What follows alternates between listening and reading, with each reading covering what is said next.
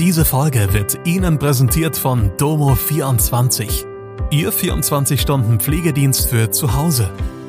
Heute noch die Unterstützung finden, die Ihre Liebsten im Pflegealltag benötigen.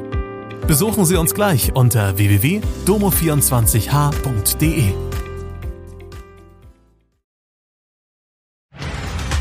Hallo, das sind die Nachrichten aus Mannheim und der Region.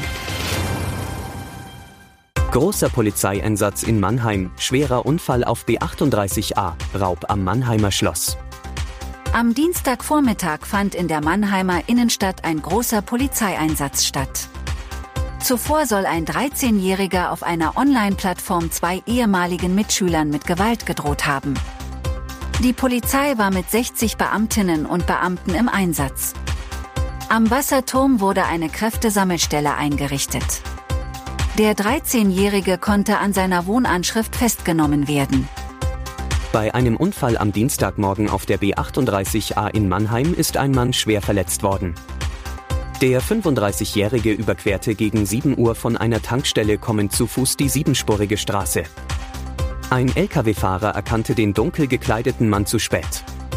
Trotz einer sofort eingeleiteten Bremsung kam es zum Zusammenstoß. Eine Polizeistreife reanimierte den Schwerstverletzten. Der Mann hatte bereits Anfang November die Bundesstraße an der gleichen Stelle überquert und war damals schon angefahren worden. Ein 25 Jahre alter Mann ist am Sonntagabend in Mannheim auf der Mensawiese von drei jungen Männern beraubt worden. Im Bereich der Mensawiese wurde er von drei Männern angesprochen. Während des Gesprächs hielten die drei den 25-Jährigen fest und zogen ihm seine offenstehende schwarz-gelbe Daunenjacke im Wert von mehreren hundert Euro aus.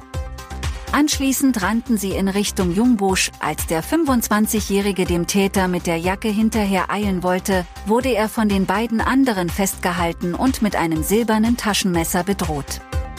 Anschließend konnten die mutmaßlichen Täter entkommen.